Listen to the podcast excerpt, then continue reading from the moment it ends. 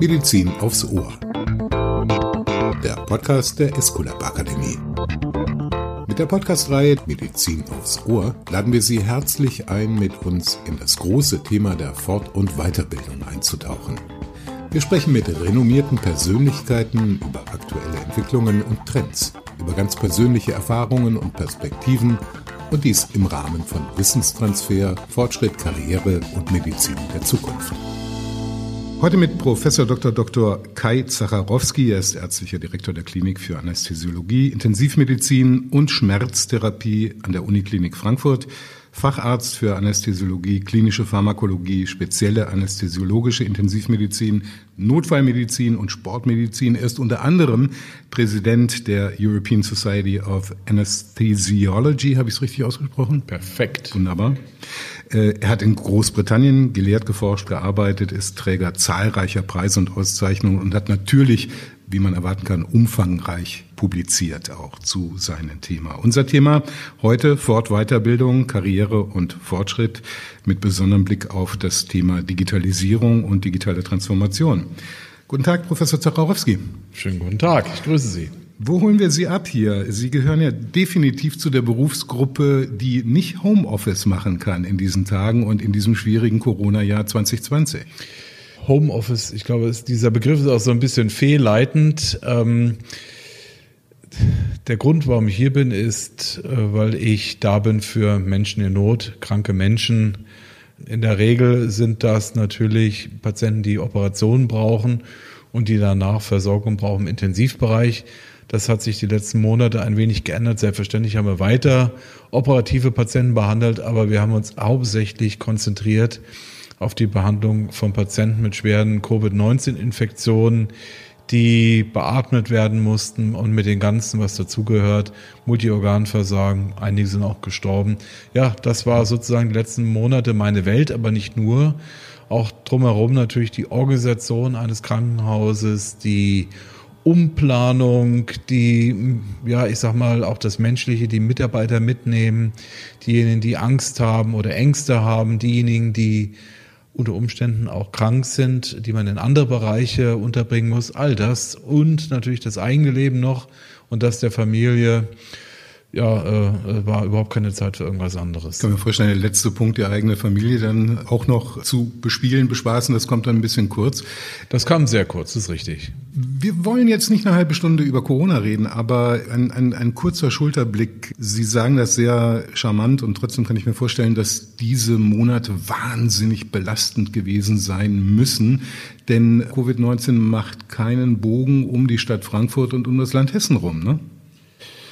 Also ich bin ein Mensch, der, der wirklich sehr belastbar ist und ähm, die Monate haben mir viel abverlangt, bin ich ganz ehrlich. Ähm, gar nicht so sehr mein eigener Körper, sondern all die Verantwortung und die Menschen um mich herum. Und ähm, ich betone es immer wieder, ich habe große Sorgen und Angst gehabt, dass sich Mitarbeiter von mir infizieren. Und ich habe das auch nachts geträumt, dass irgendein ein wohlverdiente Mitarbeiter oder Mitarbeiter auf unserer Intensivstation liegen. Und äh, diese Belastung und schlecht geschlafen, das hat mich ja schon mitgenommen, bin ich ganz ehrlich. Irgendwann Urlaub in Sicht? Äh, dies Jahr nicht. Dieses Jahr gar nicht, ja. Nein. Aber kommen wir zu unserem Thema. Aus Weiterbildung, Karriere für Ärzte.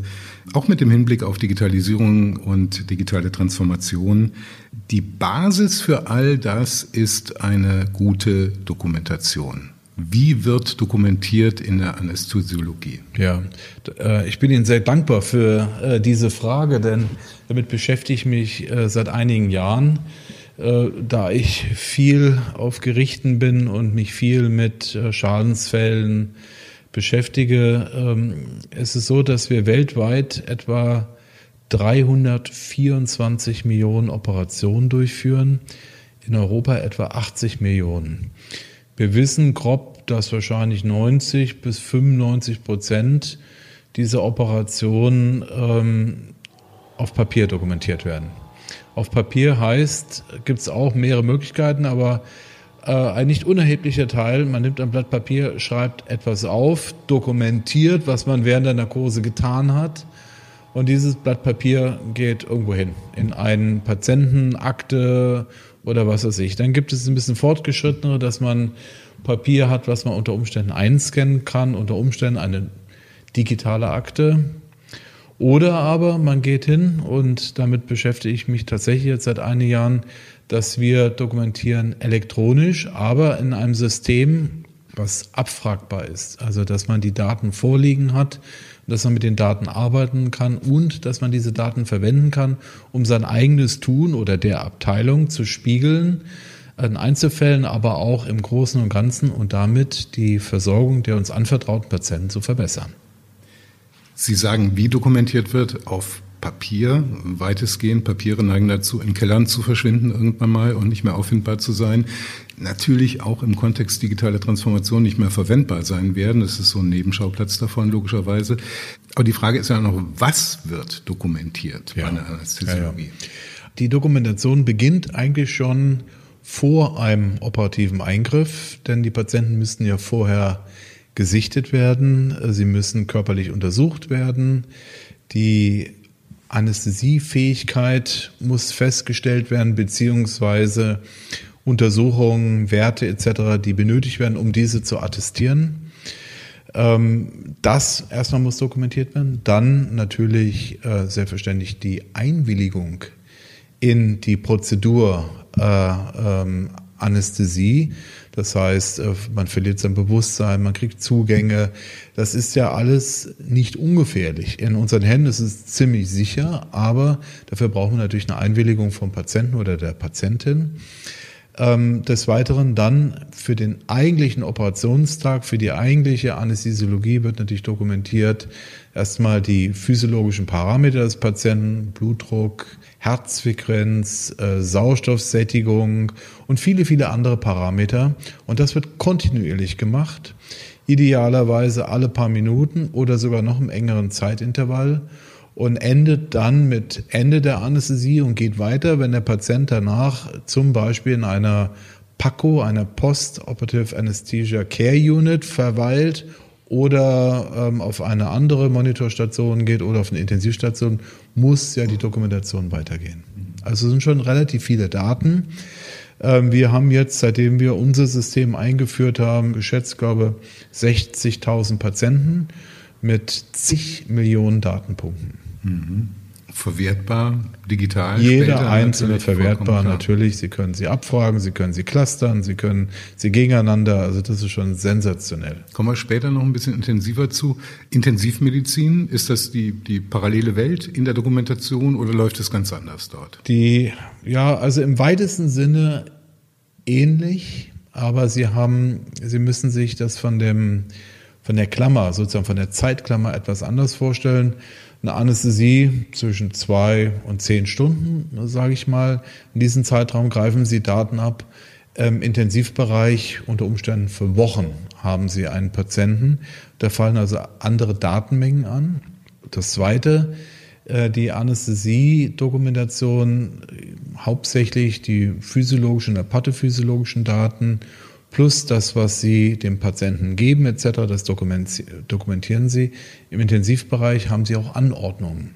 Das heißt, äh, hier diese Anordnungen müssen ärztlich revidiert werden und natürlich dann, wenn sie dann durchgeführt werden, auch wieder äh, dokumentiert werden. Also etwas unterschiedlicher Anwendungsportfolio und die Menge an Daten unterscheidet sich natürlich dann auch. Es ist jetzt relativ ruhig, aber ich möchte unsere Hörerschaft das nicht vorenthalten. Äh, an der Uniklinik in Frankfurt wird gebaut, deshalb hören wir ab und zu mal den Bohrer im Hintergrund und das ist ja ein gutes Zeichen, dass es nicht stillsteht. Richtig, es geht Ihnen. weiter nach vorne. Insofern, es geht genau. weiter, auch in schwierigen Jahren. Diese Datenberge, die Sie zur Verfügung haben, und jetzt wollen wir mal die Korrelation herstellen zu unserem äh, Kernthema Außenfortbildung von medizinischem Personal, von Ärzten. Äh, wie findet das in Außenfortbildung Anwendung? Im ja. Status quo? Ja. Äh, da gibt es tatsächlich mehrere Möglichkeiten. Also ich sage mal, ein sehr schönes Anwendungsbeispiel sind die sogenannten M&M, Morbidity- und Mortalitätskonferenzen. Irgendetwas ist passiert, ähm, sagen wir mal während einer Narkose. Patient hat zu viel Blut verloren, weil ein Gefäß verletzt worden ist oder, oder, oder, ohne jetzt irgendeine Schuldzuweisung. Und dann kann man mit diesen Daten diesen Fall aufarbeiten, gezielt, und diesen Fall dann mit den Weiterbildungsassistentinnen, Assistenten besprechen, kann dann sozusagen äh, fast live sozusagen dieses Anästhesieprotokoll an die Wand werfen und, und kann zeigen, äh, zu dem Zeitpunkt 12.03 Uhr ist das passiert, äh, gibt es einen Eintrag, äh, zwei Liter Blut verloren und Sie sehen das in den hämodynamischen Parametern, Herzfrequenz geht zum Beispiel hoch. Also man kann da wunderbar solche ähm, Fallbeispiele anwenden und da eine tolle Fortbildung machen, aber auch eindrückliche Fälle den Menschen an die Hand geben, die sie nie wieder vergessen. Und unter Umständen und vielleicht bestenfalls nie wieder einen gleichen Fehler begehen. Ja, und möglicherweise genau ähm, äh, eben parallele Fälle dann irgendwann einmal vor sich haben und dann möglicherweise ein, ein Magifix haben, eine Möglichkeit haben, wie kann ich da gegenarbeiten. Ne? Klar. Zweite Möglichkeit ist zum Beispiel der Einsatz von bestimmten Medikamenten und gibt es Effekte. Also äh, da so eine Datenbank ja wirklich kontinuierlich wächst mit mehr und mehr Patienten, dann sind sie nicht mehr auf ihr Bauchgefühl angewiesen, sondern können sagen, wir gucken jetzt mal, auch 20.000 Patienten haben das Medikament bekommen und schauen nach Gabe, ist irgendetwas besonders dokumentiert oder sieht man irgendwas, das kann man analysieren und damit hätten sie auch wieder ein ganz tolles äh, Tool, um zu zeigen, ja, hier ist tatsächlich etwas, was in der Form nicht beschrieben worden ist. Wir können das jetzt mit einfach einer großen Datenbasis retrospektiv. Aus- und Fortbildung vorher, nachher, früher, heute, vielleicht morgen, kommen wir vielleicht auch noch ein bisschen zu. Wir hören, äh, wir merken ja schon, das ist sehr, sehr stark datengetrieben. Also ich habe so vor den Augen der, der empathische Arzt, ja, der im Prinzip immer aus der Hüfte schießt und sagt, er guckt dem Patienten in die Augen und weiß genau, was zu tun ist. Da von dem Bild verabschieden wir uns langsam, glaube ich. Wobei ich kann mir vorstellen, dass diese Skills immer noch auch bei sehr begabtem Personal immer noch sehr in en vogue sind oder, oder eine hohe Währung haben? Definitiv. Ähm, Sie müssen sich vorstellen, wenn ein Großteil der Patienten, die operiert werden, ein Großteil von diesen Patienten haben Angst, nicht mehr zu erwachen. Also ihr Bewusstsein herzugeben, sich auszuliefern. Und diese Menschen müssen sie abholen. Und da brauchen sie schon Empathie und sie brauchen auch Wissen und Überzeugung, äh, dass die heutige Medizin, die heutige Anästhesiologie so sicher ist wie noch nie. Wie ist Ihre Trefferquote? Wie viele können Sie von, von Szenen überzeugen, dass sie wieder aufwachen? Ich persönlich? Mhm. Bisher alle. Ach, das ist eine, ja. gute, eine gute Quote. Aber äh, es geht ja darum, dass wir müssen insgesamt äh, den Menschen Perspektiven bieten und insgesamt diese Sicherheit äh, ja, attestieren, dass das funktioniert. Aber äh, da muss man natürlich auch sagen, wir werden heutzutage immer invasiver und die Menschen werden älter. Wir bieten heute auch 90-Jährigen oder 100-Jährigen gewisse Eingriffe ähm, an und das bedeutet, die Komorbiditäten, also die zusätzlichen Erkrankungen, die sind dann wieder limitierend. Das heißt, wir sind eigentlich, eigentlich safe und, und gut in, in, dem, was wir tun, aber sind auf der anderen Seite wieder durch diese Komorbiditäten eingeschränkt und das hat natürlich dann unter Umständen auch einen Einfluss aufs Outcome. Der empathische Anästhesist ist hochgefragt nach wie vor. Derjenige, der mit Daten umgehen kann, kann ich mir vorstellen, heute obendrein auch noch. Was hat sich so in, in einem Verlauf von zehn Jahren in diesem Ausbildungsbereich aus Ihrer Sicht, wenn Sie das ganz kurz mal Revue passieren lassen können, was hat sich da wirklich fundamental geändert? Ja, das kann man, glaube ich, gar nicht so ver, äh, verallgemeinern, denn ähm, das hängt immer auch von der Klinik ab, vom Spirit, von den Menschen. Wie wichtig ist Weiterbildung, ich sage immer, ähm, ich möchte, dass alle so gut weitergebildet sind, dass ähm, sie ihre eigenen Angehörigen zu uns schicken würden, um hier behandelt zu werden. Das ist sozusagen das Nonplusultra. Da müssen wir hin, dass man sich selber in diese Verantwortung, aber auch in die Hände dieser Menschen gibt. Dann haben wir es geschafft. Das bedeutet, also auf jeden Fall, ich kann ja nur über meine Klinik sprechen, dass wir ähm, vom Tag eins, wenn ein äh, neuer Assistenzarzt oder Ärztin begonnen hat, bis zum äh, Tag äh, des Facharztes äh, ihnen ein Programm an die Hand geben können, wo sie am ersten Tag wissen, wo sie nach drei Jahren, nach vier Jahren, nach fünf Jahren stehen, wo sie hinrotieren, was sie sehen. Und das können wir gut vorbereiten, das können wir eigentlich auch garantieren und es funktioniert praktisch immer. Und das, das ist schon eine, ich sag mal, neuartige Weiterbildung. Früher, ähm, ja, früher war das anders zu meiner Zeit noch, da, man ist dort äh, hingeschickt worden, wo es was zu tun gab. Also Sie sind da auch ein bisschen ein Stück weit alleingelassen worden in dieser Phase. Ja, das war, das war damals nicht so wichtig. Es gab äh, junge Ärzte wie Sand am Meer und, und heute ähm, ist es eben nicht mehr so. Aber das ist nicht nur Angebot, Nachfrage, sondern es ist auch eine Verantwortung äh, dieser Menschen gegenüber, dass sie eine vernünftige und wirklich inhaltliche Top-Ausbildung bekommen. Welche Veränderungsbereitschaft, würden Sie mal sagen, ist beim Anbieter von Außenfortbildung erforderlich, aber auch bei demjenigen, der sie genießt. Also wir reden ja in der Wirtschaft von agilen Prozessen, es gibt keine Chefs mehr und so weiter, im ärztlichen Bereich vollkommen undenkbar logischerweise, weil es da eine klare Hierarchie geben muss.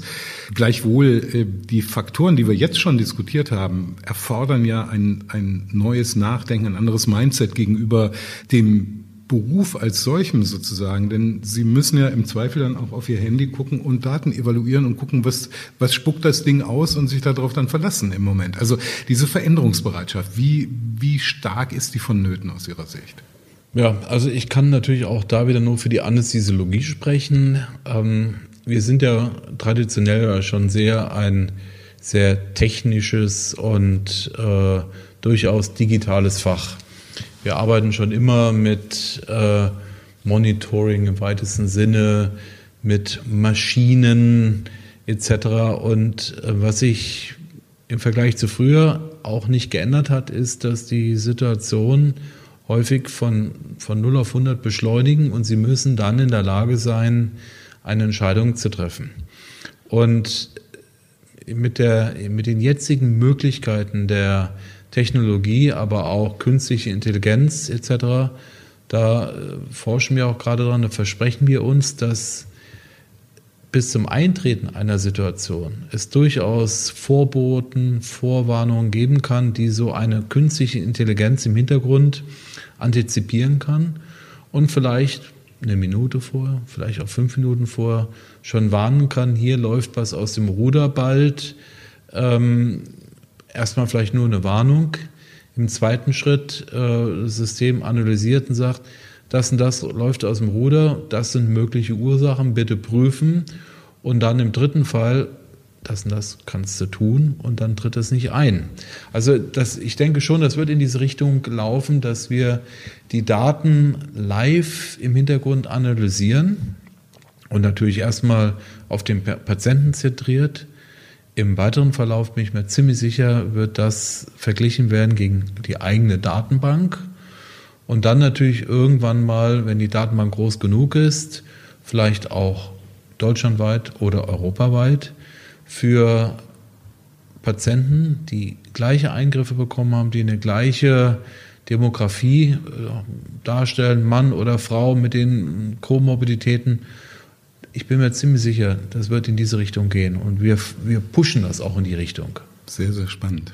Gleichwohl, die Medizin, unabhängig von der, von der Disziplin, bleibt ja eine Kunst der ruhigen Hand desjenigen, der sie ausübt. Deshalb in den Händen sind dann häufiger mal medizinische Geräte. Deshalb auch die Frage, welche Rolle spielt denn aus Ihrer Sicht in Ihrer Praxis Medizin-Produkteindustrie bei Fort- und Weiterbildung und auch bei Produkttrainings? Was spielt da in der Aus- und Fortbildung bei Ihnen? Das ist, glaube ich, außer Frage ein, ein, ein ganz wichtiger Themenpunkt, denn ähm, die Medizinprodukte zum Beispiel sind ja ein wesentlicher Teil unserer ärztlichen Handlung, auf jeden Fall mal eine Anästhesiologie.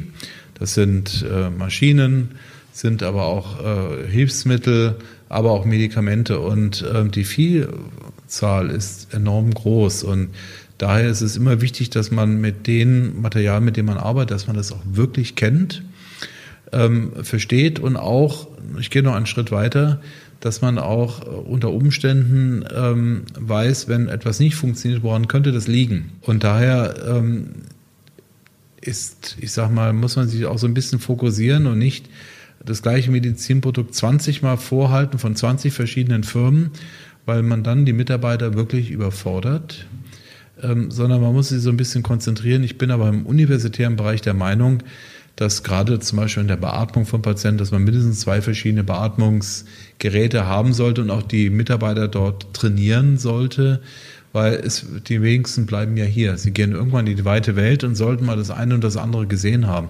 Aber gerade hier sehe ich auch die Firmen in der Pflicht, ähm, uns an die Hand zu nehmen und bestmöglich auf diese Produkte einzuschwören in puncto Funktionalität, ähm, Anwendung, sichere Anwendung und natürlich auch, äh, falls irgendwas nicht funktionieren sollte, dass man einen Plan B hat. Mhm. Und bei hoher Innovationsdichte und kürzeren Zyklen, Innovationszyklen bei Geräten heißt das letztendlich für den Arzt lebenslanges Lernen. Absolut. Ähm, und wenn man sich die Beatmungsmaschine heutzutage anschaut, das war nur als ein Beispiel, äh, es gibt immer neue Beatmungsmodi, es gibt immer auch mehr Technologie und mehr IT. Darauf muss man sich einlassen. Über Digitalisierung haben wir schon ganz, ganz viel gehört und ich höre auch raus, dass Sie ein starker Befürworter von Digitalisierung, von Dokumentation beispielsweise sind, um viele, viele Fälle, viele Datensätze zu haben, die man dann in Anwendung bringen kann, wenn man komplizierte Fälle hat beispielsweise. Bisschen enger, nochmal KI oder AI, egal welchen Kürzel man jetzt nehmen möchte, wird der Algorithmus 40, 50, 60 Prozent ihrer Arbeit in 20 Jahren übernommen haben? Boah, ja. Ähm, das ist eine gute Frage. In 20 Jahren, glaube ich, wird Artificial Intelligence ähm, mit Sicherheit 60, 70 Prozent unser Leben mitbestimmen in der Medizin, bin ich mir ziemlich sicher. Ähm, wenn Sie sich anschauen, was behauptet wird, was im radiologischen Bereich schon theoretisch möglich ist, dass solche sogenannten Supercomputer äh, ganze CTs und MRTs analysieren und mit Top-Diagnosen kommen, ist vielleicht 70 Prozent, vielleicht sogar noch untertrieben. Sie werden natürlich immer auch manuelles Geschick brauch, äh, brauchen. Denn ähm, es gibt zwar Operationsroboter, äh, es wurde auch schon mal vom Anästhesieroboter äh, gesprochen, auch schon getestet, aber ähm, der Mensch wird da bleiben. Der wird eine weiter eine wichtige Rolle spielen, aber er kann natürlich sich zunutze machen, das Wissen, was man aus tausenden von anderen Patienten gewonnen hat und das aufbereitet und parallel im Hintergrund laufend, vergleichend mit künstlicher Intelligenz. Also ich glaube fest, das wird eine hohe Prozentzahl sein. Wird der Algorithmus auch helfen? Wir sehen das ja in zunehmendem Maße, beispielsweise bei Krebstherapie, dass Medizin sich unheimlich individualisiert. Wird das in der Anästhesiologie auch eine wachsende Rolle spielen, dass man andere Dosen hat, anderes Produkt verabreicht, was vielleicht heute noch gar nicht auf dem Schirm ist? Ja, ähm, ich sage, ich bin mal vorsichtig, ich könnte mir das vorstellen. Das wird nicht so sein wie in der Krebstherapie, ja, wo man ähm, den Krebs sozusagen äh, auf Herzen, Nieren prüft und verschiedene Rezeptoren findet, die für ein gewisses Medikament in Frage kommen. Die Anästhesiologie, glaube ich, wird mehr dadurch geprägt sein, dass man ähm, die Patienten besser vorbereitet das heißt, was wir heute noch in Deutschland leider haben, ist, der Patient kommt einen Tag vorher in die Klinik, man schaut sich den an und äh, am nächsten Tag macht man äh, eine Narkose. Ich glaube, davon werden wir wegkommen. Wir werden mehr ähm, in diesem Bereich individuell werden, indem wir die Patienten vielleicht zwei oder drei Wochen vorher sehen und die Anforderung an eine Narkose dort schon überprüfen und die Schwachstellen bei dem Menschen und ich sag mal Gutes Beispiel ist immer eine Blutarmut im Vorfeld, die kann man gut behandeln und dann hat der Patient tatsächlich eine bessere Chance, da durchzugehen. Also das ist die eine Sache, die könnte ich mir sehr, sehr gut vorstellen. Aber auch während der Narkose, selbstverständlich haben Sie völlig recht, dass der eine oder andere Patient individuell von der einen oder anderen äh, medikamentösen Regime profitiert. Dafür brauchen wir Daten. Und das ist in der heutigen Zeit eigentlich kein Problem, aber wir haben tatsächlich hohe Hürden im Punkto Datenschutz. Wir haben es bis heute nicht geschafft, eine äh, Krankenkarte oder Patientenkarte zu haben, wo alle Daten gespeichert sind, wo wir nicht doppelt und dreifach Untersuchungen haben. Da werden wir noch ein bisschen für brauchen. Wie kann Big Data, wie kann KI überhaupt korrelieren mit dem Verständnis von Datenschutz, was wir haben. Also aus ärztlicher Sicht war vollkommen klar, dass man äh, möglichst alle Daten des Patienten gerne haben wollen würde, um für ihn das Richtige zu tun oder für sie das Richtige zu tun, ist ja vollkommen klar. Aber unser Verständnis von, von äh, Privatheit spricht dann gegen die äh, ärztliche Weisheit, sage ich mal, an der einen oder anderen Stelle. Das sehen Sie auch so, oder? Ja, absolut. Also ich, ich finde Datenschutz extrem wichtig. Und der wird ja auch in den unterschiedlichen Ländern auch unterschiedlich gelebt. In Amerika ist extrem freizügig und ich halte das, das ist wirtschaftlich ein Vorteil für die USA. Ähm, ist nicht umsonst sind dort auch die großen Internetgiganten und Firmen, wie sie alle heißen. Ähm, Datenschutz extrem wichtig, aber wir müssen Mittel, Mittel und Wege finden, um datenschutzkonform auf der einen Seite und auf der anderen Seite maximal äh, ja, versuchen, den Patienten zu helfen. Ja. Und diesen Spagat der ist nicht einfach, aber äh, es wäre jetzt zu einfach zu sagen, wir geben auf. Nein, wir müssen, wir müssen dort Mittel und Wege finden, um genau das zu schaffen. Ähm, gibt es eigentlich seitens der ESA ähm, äh, Projekte in Richtung KI, ähm, die sehr fortschrittlich sind, eine Speerspitze sind? Jein, also wir haben hier in Frankfurt ein System, ähm, etabliert vor ein paar Jahren, wo wir die Dokumentation so vereinfacht haben, dass äh, jeder Mitarbeiter bekommt ein iPad, ein Tablet.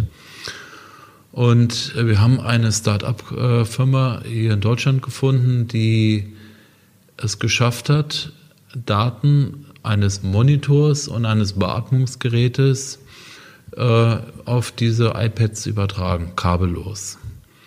Und äh, das war sozusagen der Anfang der Idee, äh, wir sind grün, wir verbrauchen kein Papier mehr, wir haben einfach ein iPad, können die Daten dort aufgreifen und sammeln und speichern. Ähm, der nächste Schritt, was ich vorhin schon mal gesagt habe, war, was ist eigentlich die Vision? Die Vision ist, erstmal eine rechtskonforme äh, Dokumentation zu haben, aber im nächsten Schritt natürlich mit solchen Daten den Patienten zu helfen. Gut. Also kann nur folgerichtig dann der übernächste Schritt sein, äh, man muss an die Fachgesellschaften herantreten, in diesem Fall die ESA, das habe ich gemacht vor anderthalb Jahren und habe die ESA dazu gebracht, dass sie bei solch einem Projekt dabei sind. Das, ähm, die ESA hat keine persönlichen Interessen, also um irgendwie sich zu bereichern, aber die ESA ist natürlich interessiert, die sichere Anwendung der Anästhesiologie in Europa zu gewährleisten oder zu verbessern. Und dazu gehört auch, dass man die Mitgliedstaaten und die knapp 200.000 Anästhesisten in Europa dazu zu bringen, sich an so einem Projekt zu beteiligen. Und äh, wir haben in, in, in, diesem Zuge uns auch, äh, befinden uns gerade in Antragstellung bei der Europäischen Union und warten gespannt auf das Ergebnis in den nächsten Wochen. Würde unseren Zeitrahmen sprengen, aber wäre natürlich auch mal spannend zu sehen, ob der Anästhesist äh, in Spanien da anders tickt als in Portugal und der, der Bel genau. Belgier anders genau. als, als, der Deutsche oder der Richtig. Pole. Ne? Also genau. Äh, total spannend eigentlich. Ne? Ja, wir wissen, das ist in der Tat bei dem einen oder anderen Medikament ist es so. Ganz andere Schulen. Aber das kann man nur hinbekommen, wenn wir das schaffen, dass die Daten auch irgendwo miteinander verglichen werden können. Völlig klar.